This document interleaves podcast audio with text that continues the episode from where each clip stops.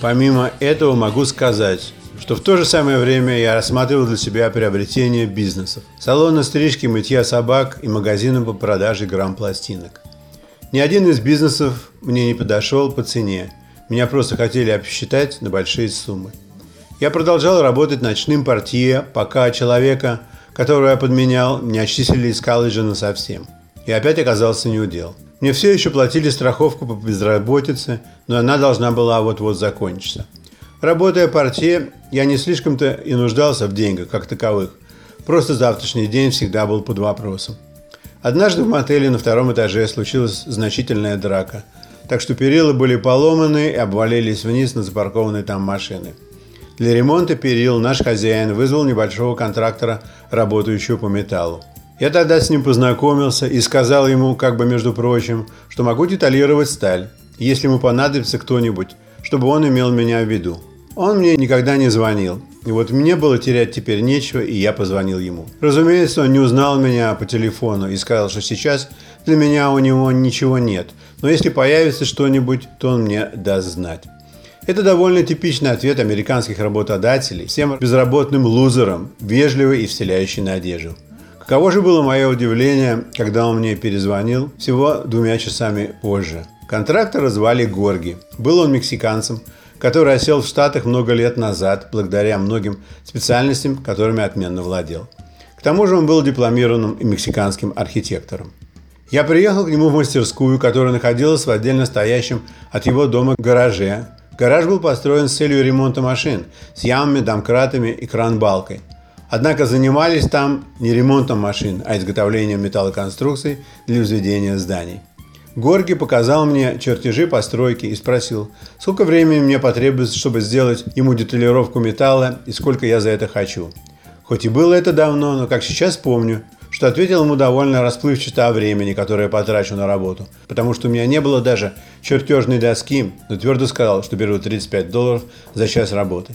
Каким-то непонятным образом эта цифра покоилась в моей памяти со времен работы деталером несколько лет назад – Однако я не учел, что цены на работу в Америке не стоят на месте. Горги согласился с ценой, но сказал, что чертежи ему нужны не позже понедельника или даже четверга. Помню, как одолжил я у знакомого чертежную доску, купил бумагу на тряпичной основе, карандашей и гигантского размера ластик с надписью «Мы не делаем больших ошибок». Работа закипела со следующего утра. Моя жена ничего не сказала тем вечером, но неприготовленный обед, груду посуду в раковине – и незастеленную постель. Я был все в том же утреннем халате. Три дня пронеслись быстрее, чем обычно. Шутки Хаварда Стерна по радио мне не казались такими уж смешными, но работа от них кипела. В четверг вечером я сдал работу, а в пятницу утром Горги позвонил и попросил меня приехать, чтобы помочь в мастерской с изготовлением, потому что самому ему нужно ехать, устанавливать балки и лестницы по другой работе. Новый ритм жизни был непривычным. Я ходил как задумчивый зомби. У меня не было выходных по субботам и воскресеньям, потому что сроки строителей заставляли поторопиться. Горги даже не спрашивал, сколько времени я потратил на ту или иную работу. Оплатил мне деньги без разговоров, все, что я просил. Помню, как в феврале я вынужден был сказать ему, что на следующей неделе меня не будет. Мы собирались ехать в Мексику на отдых.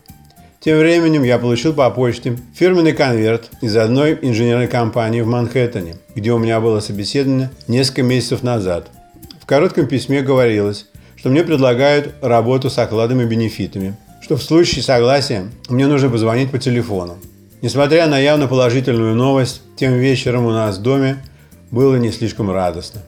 Мы собирались к отпуску через пару дней, но настроение еще не догоняло. Помню, что жена сказала наставительно, чтобы завтра утром я не забыл позвонить по поводу предложения работы и сказать им, что могу начать только через неделю, потому что у меня давно запланирован и предоплачен отпуск, который должен начаться в эту пятницу. Помню, как мне не понравился ее менторский тон и как я возразил, что не хочу работать в корпорации и зависеть от кого-либо, а хочу продолжать то, что делаю и ни от кого не зависеть. Спорить мне с моей женой было, как пить под тост за успех безнадежного дела. Ее логика и аргументация всегда были как удар молота по голове в Панамке. Она всю свою жизнь успешно спорила и добивалась практически невозможного. На службе ее травили в свое время группе сотрудников мужчин. Она переживала и плакала дома. Спорить или брониться с туповатыми недоучками не имело особого смысла. Но отпор надо было давать. Помню, я дал ей совет, как поступить, чтобы уладить дело раз и навсегда после одной истории, происшедшей в лифте у нее на службе. В те годы то тут, то там возникали процессы, в которых женщины обвиняли мужчин-сотрудников в приставаниях к ним с сексуальными обертонами. До судов дело не доходило, потому что любая администрация не хотела публичной огласки такому и улаживала дела денежной компенсации. Одна черная сотрудница моей жены имела задницу величиной, что всей семье Кардашьян, если бы и скинуться периметрами, то не добрать по размеру. Так вот, примерно год назад эта дама возвращалась после ланча в лифте на свой этаж. И повернуться к дверям лицом не успела, так как трое мужчин вбежали в кабину после нее. Разумеется, туповатые итальянцы оказались лицом к лицу с необъятным черным задом. И как последние недоумки стали делать непристойные жесты, свойственные мальчикам ранней возмужалости. Они не учли, что хозяйка зада все видела в потолочно-угловом зеркале. Черная дама настрочила телегу в отдел кадров о том, что Рони, Винни и Тони из отдела земляных работ чуть было не затеяли групповуху с ней в лифте. Через два месяца она получила околомиллионную компенсацию. Мой совет моей жене был очень кинематографичен. Ей надо было улучшить момент, когда в лифте будет только она и один из ее недругов в облегающих джинсах, чтобы не промахнуться и ухватить его за что уж там у него есть, и потянуть изо всей силы на себя, и он просто свалится на нее от сокрушающей боли. Две видеокамеры в лифте записывают все происходящее. После этого она пишет жалобу в отдел кадров и ждет заслуженную компенсацию. Помню, как жена моя улыбалась сценарию сквозь слезы и называла меня дураком и гайдаем недоделанным. Однако трюк этот она сделала и томилась в ожидании. Но случилось непредвиденное.